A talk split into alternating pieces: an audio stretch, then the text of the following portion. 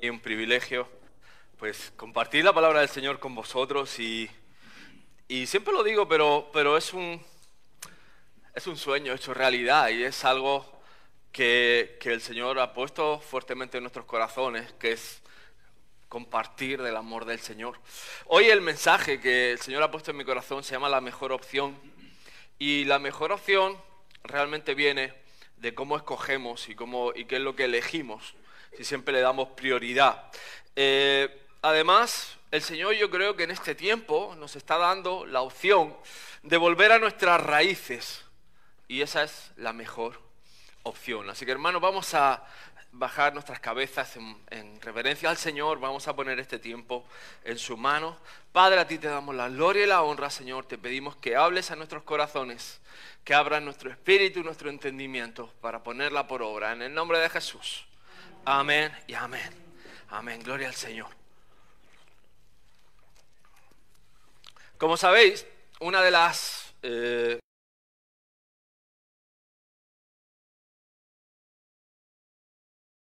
de Cornerstone en Gales.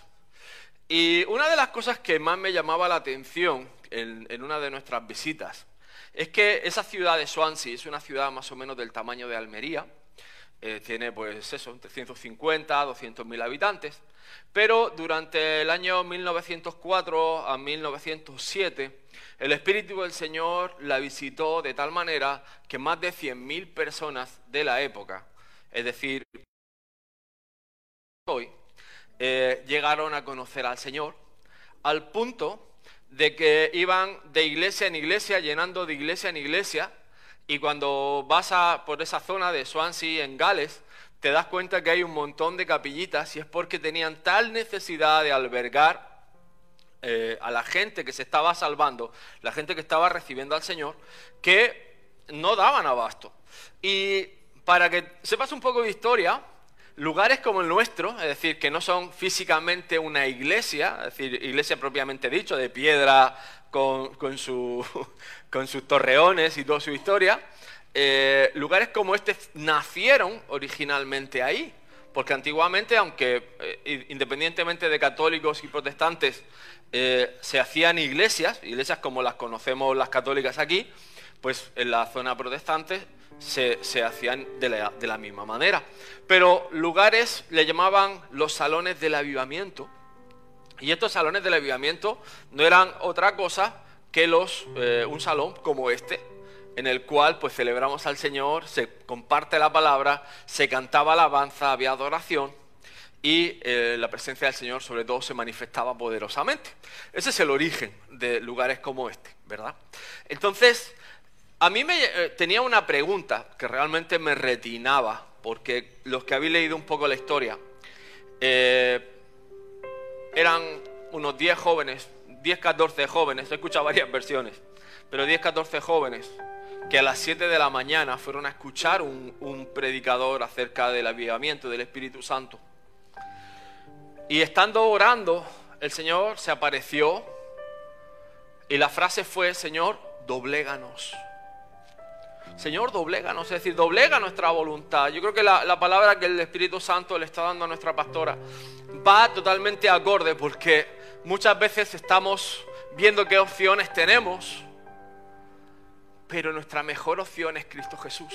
Y someternos a su voluntad, someternos a su presencia, darle lugar al Espíritu Santo. Y fíjate que el Señor reveló cuatro cosas, cuatro pasos que tenían que dar para ver el avivamiento. El Señor les dio la estrategia.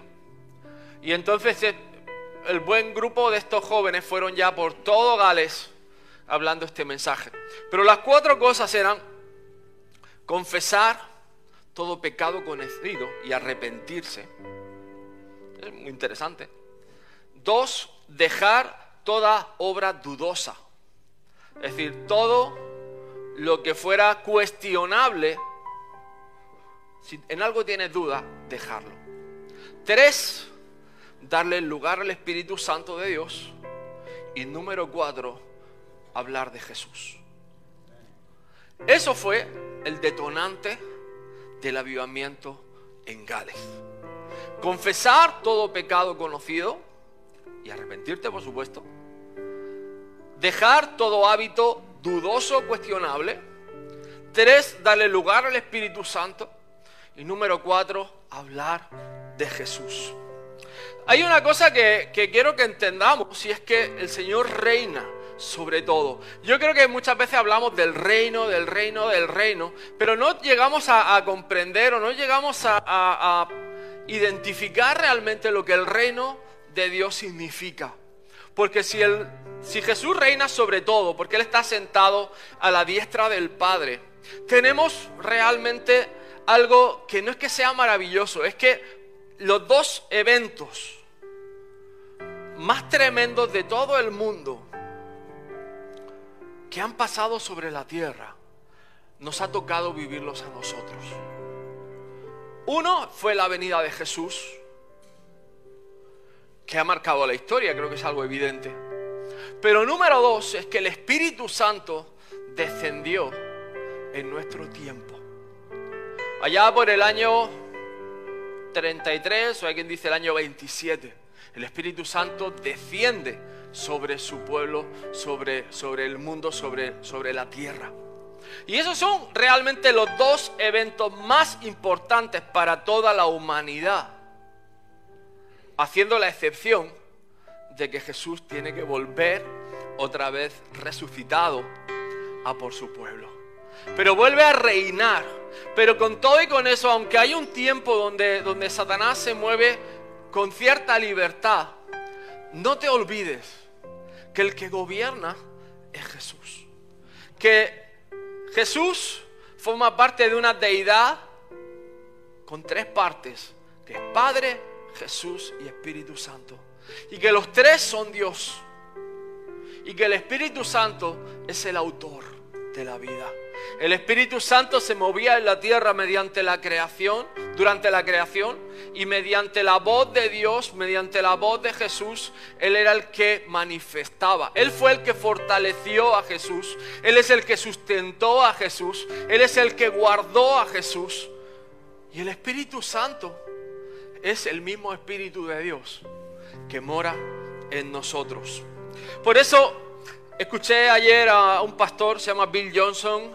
Yo creo que Betel se conoce mucho por las canciones, pero me gustaría que se conociera también mucho más al pastor Bill porque creo que, que tiene cosas muy interesantes y dice, cuando Dios trae un desafío a nuestra vida es porque se está preparando un rompimiento de algo en ella.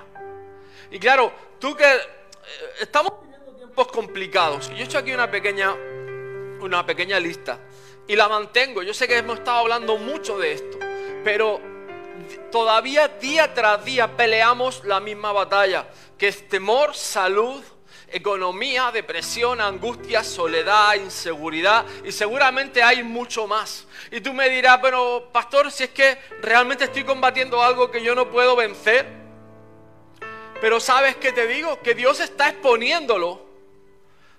No para que pases vergüenza. No para que te veas expuesto. No para que te veas vulnerable. Sino para que puedas vencerlo y puedas derrotarlo.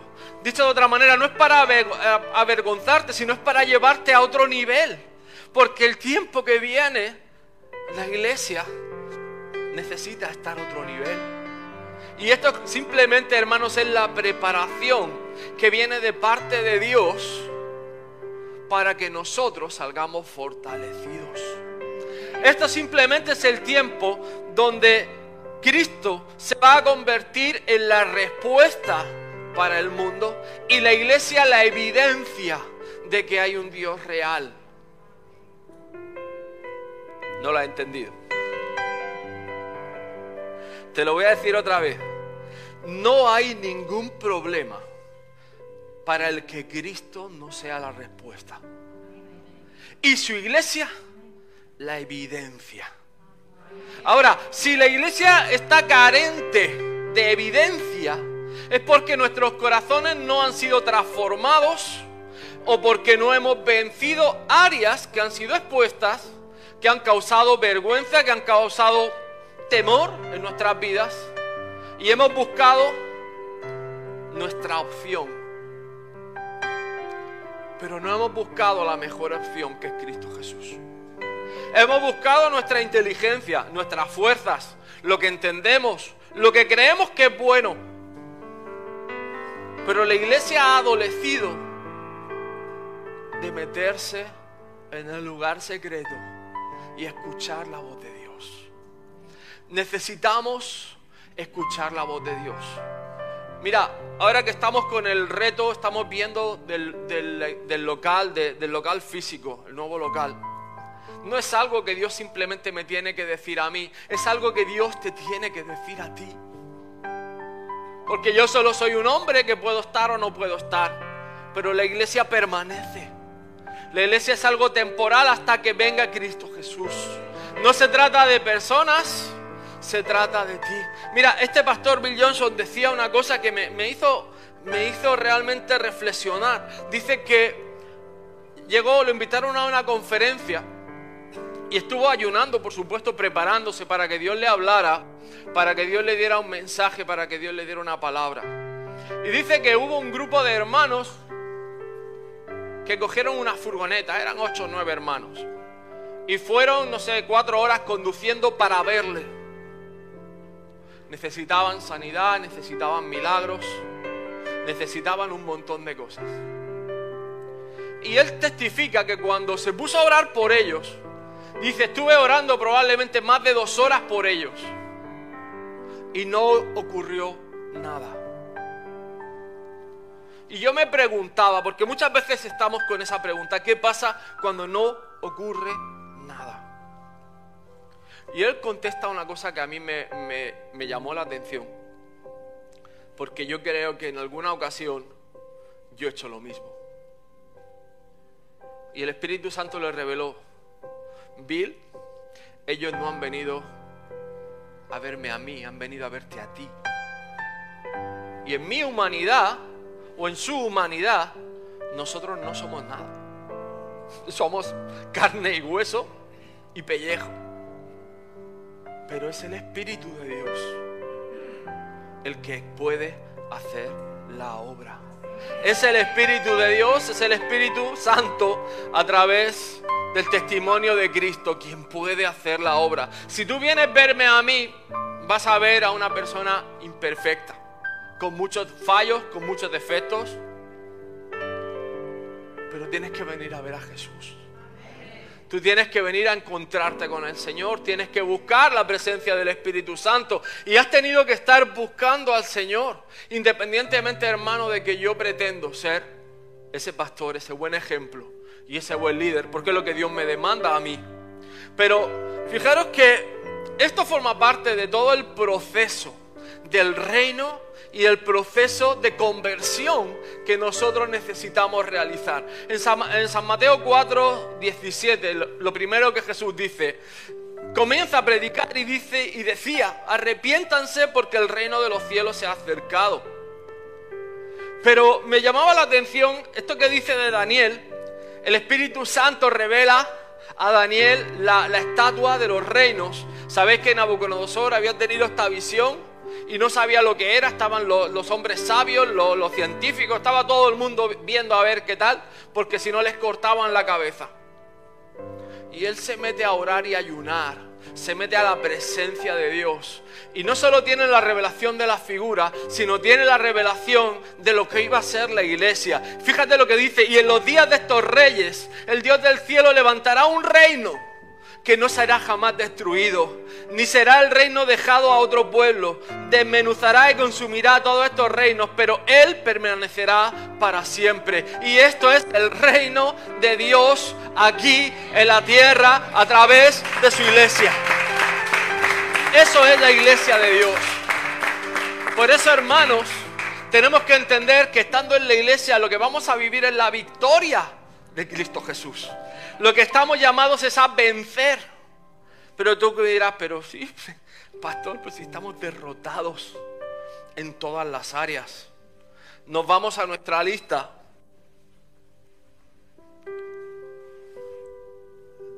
Y tengo miedo.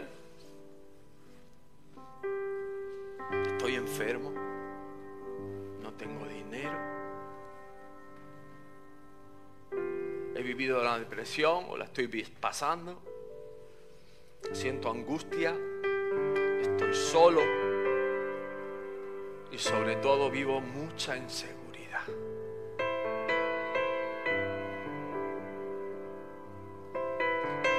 Y te digo algo en el nombre de Dios. Es tiempo de derrotar uno por uno esos enemigos. Es tiempo de someter al enemigo bajo nuestros pies. Mira, hay algo, yo te digo, mira, no hay, no, no creas, nosotros estamos peleando esa batalla, hermano. Y vamos, vamos a vencer en el nombre de Jesús. Estábamos hablando con mi esposa, hay cosas que por años nos he revelado que nuestras propias familias han estado peleando. Y uno de ellos es la economía. Pero mira, por lado y lado, o sea, decir, te puedo decir que estamos bien, pero qué pelea. Qué pelea. Y el Señor me ponía anoche algo fuerte, fuerte. Y es que viene la hora de derrotar los gigantes. Mira, el proceso es el mismo que pasó en Gales o que ha pasado en otros avivamientos. Lo primero, reconocer nuestro pecado y cambiar. Segundo, dejar cualquier cosa dudosa y no hacerla más.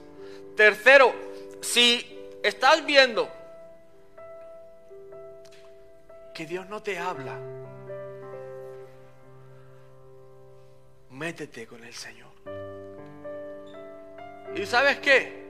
Me di cuenta de que la clave no está simplemente, como dice esta diapositiva, en los ámbitos del reino hay plenitud en el ámbito de la presencia del Rey, en el ámbito de la presencia del Espíritu Santo, en el ambiente de Dios hay plenitud. Y no hay nada debajo de la tierra que no pueda ser llevado a cabo por la obra de Dios. No hay nada, no hay ninguna cosa que Jesús no pueda cambiar. No hay nada que Jesús no pueda derrotar, porque hasta la muerte fue derrotada. Hay un refrán que dice que todo tiene solución menos la muerte. Escúchame bien. En Cristo Jesús, la muerte tiene solución. Ahora, fijaros lo, lo tremendo. Me quedé en hechos estudiando y viendo y me recordaba de esta historia cuando Pedro va caminando con Juan y le dice al paralítico, no tengo plata ni oro, pero lo que tengo te doy. En el nombre de Jesucristo de Nazaret, levántate y anda. Y tomándole por la mano derecha lo levantó y el momento se le afirmaron los pies y los tobillos. Y saltando se puso en pie y anduvo. Y entre ellos con ellos en el templo, andando y saltando y alabando a Dios. Y eso es lo que realmente me, me, me explotaba la cabeza. Lo que tengo te doy.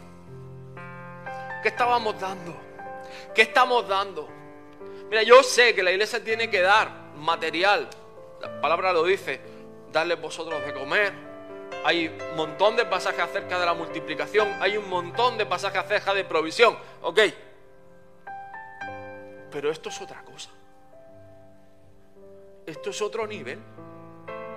Hemos visto que dar de comer es fácil. Escúchame. Dar de comer es fácil. Ya lo hemos hecho. Lo hemos visto, lo hemos vivido. Hemos visto la multiplicación. Ahora en cuarentena, en marzo, mm, no había dinero. Pero no ha faltado de nada. Señor ha provisto de lugares que, que te digo que yo hacía apuestas y jamás hubiera acertado. Pero ha habido abundancia en la casa. Señor lo dijo y así pasó. Eso ha sido fácil. No tengo plata ni oro, pero lo que tengo te doy. ¿Tienes a Jesús? Escúchame bien. ¿Tienes a Jesús? si tienes a Jesús, no es que tengas mucho que dar.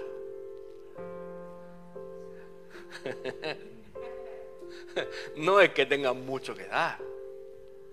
Él es el dador vida. Si tienes a Jesús, lo tienes todo. No te hace falta de nada. Si tienes a Jesús. Pero eso es, eso es otro nivel. Mira, en Hechos 4:12 ellos siguen predicando y dicen, no hay ningún otro salvación, porque no se ha dado a la humanidad ningún otro nombre bajo el cielo mediante el cual podamos alcanzar la salvación. Y esto es tremendo. Pero había una diferencia en el siguiente versículo. Llegan los religiosos, llegan los cristianos, los que van al domingo a la sinagoga y le dicen, mira, este mensaje de orar por enfermos, de levantar a cojos y cosas así, es mejor, mira, tú ves el domingo a la iglesia y ya está, confórmate, estás bien. Tú trae tu ofrenda, trae, trae tu sobrecito, mete un par de billetes, estás bien. Sirve de vez en cuando, friega las sillas, limpia la iglesia, estás sirviendo, está bien.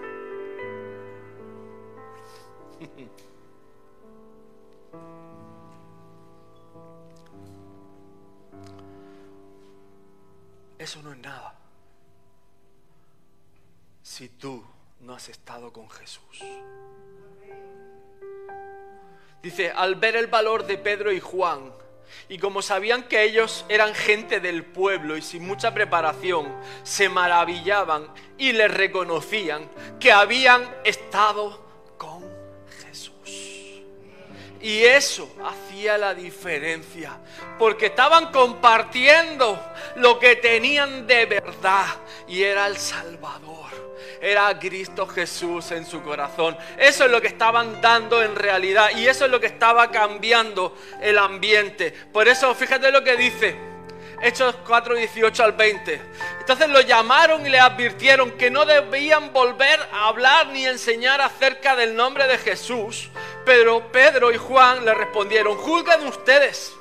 Usted es justo delante de Dios obedecerle a ustedes antes que a Él. Porque nosotros no podemos dejar de hablar acerca de lo que hemos visto y oído. Y eso es lo que te digo, mi hermano, cómo podemos nosotros dejar de hablar acerca de lo que el Señor ha hecho por cada uno de nosotros. O es que Dios no ha hecho nada por ti. O es que Dios no te ha obrado ningún milagro. Porque si no te ha obrado ningún milagro y ninguna maravilla, hoy es el día.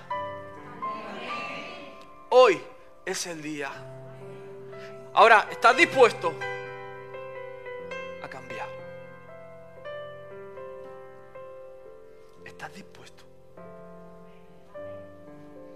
¿Estás dispuesto a abandonar cualquier cosa dudosa que haya en tu vida?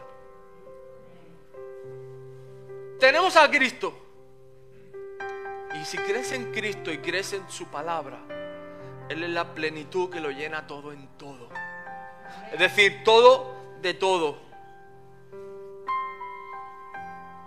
Y mi invitación hoy es que te invite, apuntes a un estilo de vida donde no hay opciones.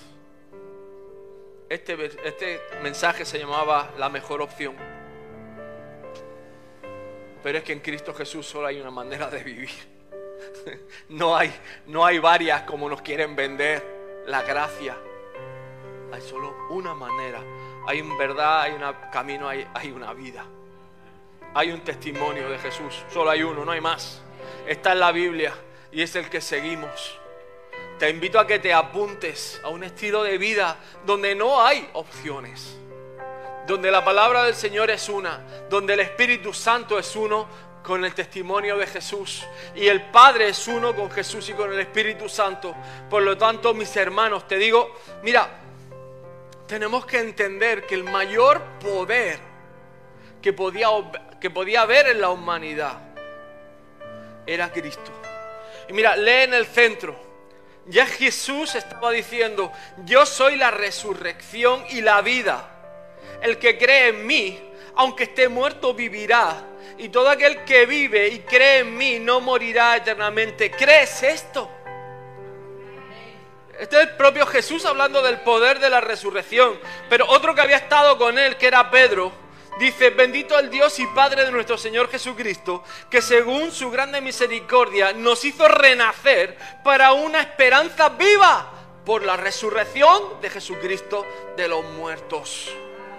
Pero es que Pablo tiene esa revelación y dice, a fin de conocerle y el poder de su, de su resurrección y la participación de sus padecimientos, llegando a ser semejante a él en su muerte. Pero es que Cristo Jesús no se queda en la muerte, resucita. Él vence a la muerte. Él vence a cualquier padecimiento. Él vence a cualquier angustia, a cualquier temor. Él venció al temor. Vimos hace un par de semanas el Getsemaní y vimos precisamente cómo el temor quiso arrebatarle a Jesús la victoria. Cómo la ansiedad quiso robarle a Jesús la victoria sobre Satanás. Cómo, cómo eso, eh, toda esa presión quería que cogiera otro camino que cogiera otra opción. Pero no había otra opción. Había un camino para la salvación de todos. Solo había un camino. Y ese camino es el que trae la vida eterna. Por eso, hermanos, muertos al pecado. ¿Sabes qué significa muertos al pecado? que yo ya no puedo ser lo que era antes. Que yo ya no puedo ser quien era yo. Que soy una nueva criatura. Que soy hijo de Dios. Y que entonces tengo la identidad de mi Padre. Y mi Padre me ama y mi Padre me guarda y mi Padre me guía. A través de su Hijo y a través del Espíritu Santo. Eso es lo que significa. Aleluya Jesús. Gloria a ti Padre.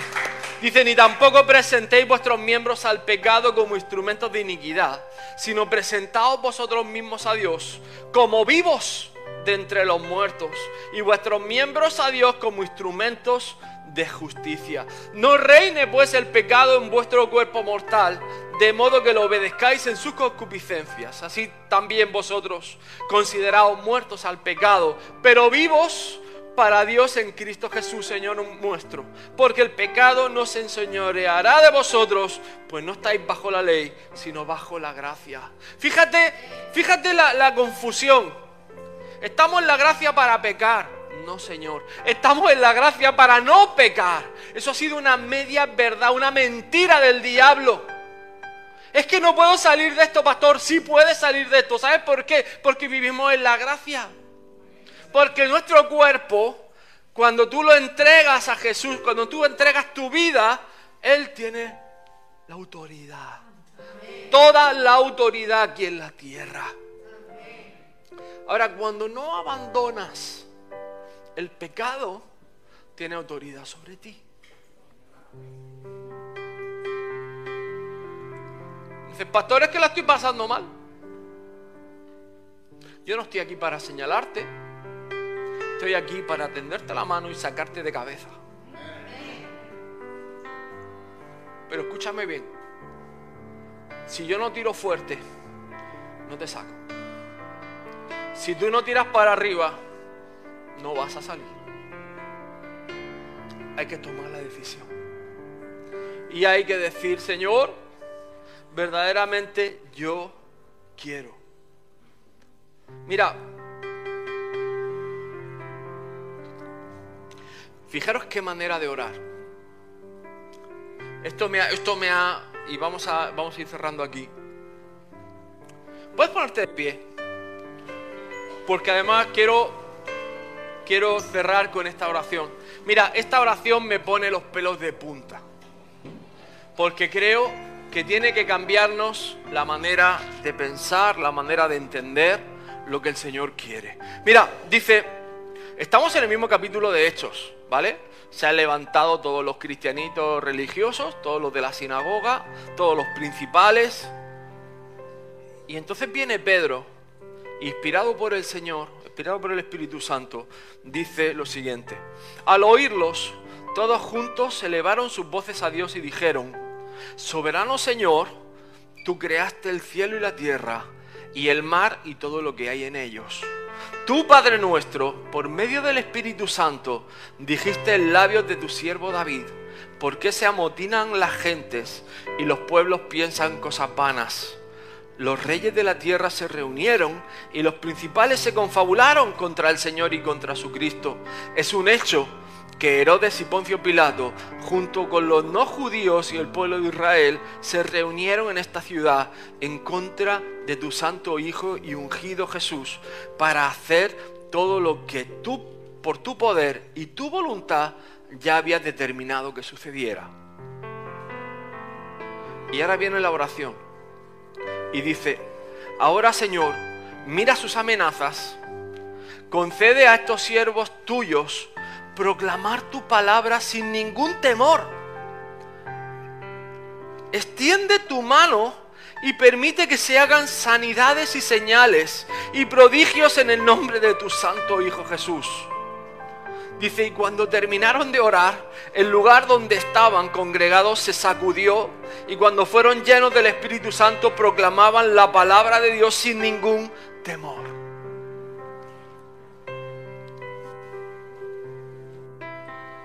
Esto te vale para el COVID y para lo que quieras. Vamos a orar esta oración en esta mañana.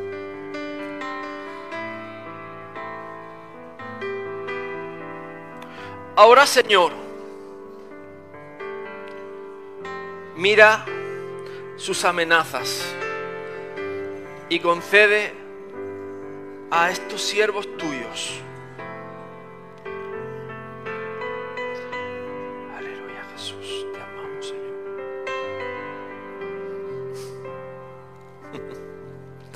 Vamos a empezar de nuevo, porque yo sé que es algo profético. Y aquí el amigo quiere entrometerse en esto. En nombre de Jesús. Te amamos, Señor. Jorge, dale, está, está puesto.